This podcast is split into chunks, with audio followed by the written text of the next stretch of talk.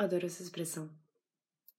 Tomar sol e levar com um ou vários beijinhos calorosos a escorregar marcas de bronze num corpo de sal.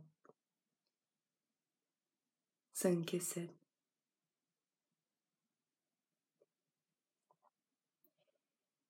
Esse é um episódio corriqueiro de pele, só para vocês não esquecerem que por mais louca que eu possa estar, isso aqui ainda é um podcast. Então bora. No outro dia eu peguei um ônibus em Tirso de Molina com destino a uma piscina municipal. No meio do caminho, em certa altura da Gran Via, a avenida mais famosa de Madrid, entrou uma senhora sem máscara a gritar para o motorista: Tira essa máscara, respira um pouco.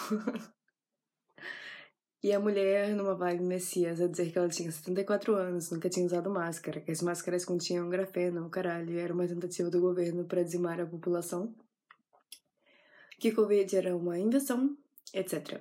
E bradava tudo e mais um pouco em alto e bom som, tal qual um profeta manifestar a sua verdade. Com tamanha convicção que me lembrou da Síndrome de Jerusalém, um distúrbio mental que faz com que alguns indivíduos passem a ter obsessões e delírios de cunho religioso. Mas, entretanto, isso não é religioso, então se calhar não é o melhor exemplo. Assemelha-se mais talvez à Síndrome de Paris, onde as pessoas ficam desiludidas porque Paris não é como elas esperam, e não é mesmo, então dá para entender. E a Síndrome de Florença, que te deixa basicamente lovesick, o que me parece completamente compreensível, considerando toda a beleza daquele lugar. Portanto, talvez seja melhor chamar de Síndrome da Gran Via, porque é cada personagem nessa avenida aqui, é sério, dava para escrever um livro. E por falar em livro, eu tô escrevendo um livro sobre esse podcast. Acho que nunca contei isso aqui, mas tudo surgiu em pele a partir de um livro de poesias e ensaios que partiram do meu universo pessoal e das minhas preocupações terrenas. Então vamos nos reinventar em formato branco no preto, e não ao contrário, como costumava ser. Vá, no verão começam a surgir uma outra síndrome chamada racismo velado, aka branca de trança. Ai, Victoria, mas trança é um acessório, não é acessório. Vamos lá ver isso desde o começo. As tranças são penteados característicos e remontam à antiguidade em países africanos, onde formatos diferentes de tranças eram indicativos relacionados ao pertencimento a alguma tribo ou grupo social, relativos ao seu estado civil ou de classe, entre outras coisas. Já durante as épocas imperialistas, uh, no continente americano, as tranças eram usadas para desenhar mapas que garantiriam a fuga de negros escravizados. Além de que frequentemente escondiam nas tranças arroz e outros grãos ou sementes para garantir alimento onde quer que fossem. E ancestrais brancos nunca tiveram que passar por isso? Uh, lá pelos 2000, as tranças começaram a ser abraçadas pela moda e perderam um bocado desse estigma que lhes era atribuído, apesar de que ainda hoje, em pleno 2021 pandêmico, ainda escuto pessoas a me perguntar como eu lavo meu cabelo. Ah, e eu uso twists, e às vezes eu esqueço que vocês não sabem o aspecto de quem vos fala, portanto. Com shampoo, ordinários mortais, igual a todo mundo. Não perguntem isso, porque faz com que vocês pareçam tolos. Uh, enfim, desviei o assunto, mas pronto. Depois que famosas e revistas começaram a adotar as tranças, dreads, box braids, o caralho, parece que houve uma desvinculação da coisa em si e do seu significado histórico.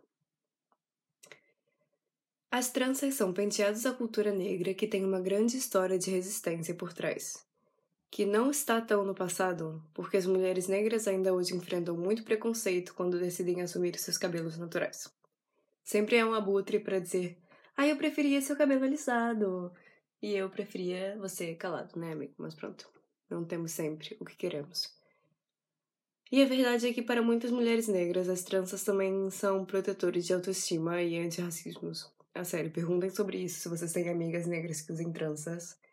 E certamente elas têm algumas ideias, algumas uh, histórias desagradáveis para contar. E para mim, a pior parte dessa tendência é pegar características do mundo negro e transformá-los em enfeites para brancos. Isto é um favorito do capitalismo, pelo visto, porque assim, se quer ser uma mulher de tranças na capa de uma revista, pode usar uma mulher negra de tranças, em vez de trançar um cabelo de uma mulher branca. porque isso é uma tendência na moda e há mil exemplos, como por exemplo, os lábios carnudos atualmente estão de moda. Eu, quando era criança, sofria bullying porque tinha os lábios grossos e o cabelo cacheado. Agora andam a febre de brancas de botox para ter lábios grossos que simplesmente não são naturais nas suas etnias, a não ser que tenhas um pé em qualquer lugar fora do eixo ocidental, Europa, América do Norte. Então parece que o jogo virou. Mas as mesmas, uh, na mesma, as mulheres que estão no marketing de produtos de beleza para lábios grossos não são negras, nem latinas, nem mulheres que tenham de fato lábios grossos.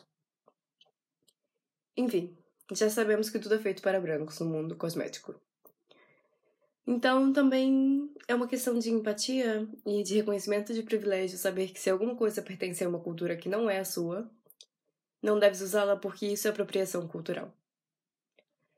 Eu adoro acessórios indígenas, por exemplo, mas não sou indígena e, portanto, não tenho direito de usar. E é isso. Fim de papo, amigos.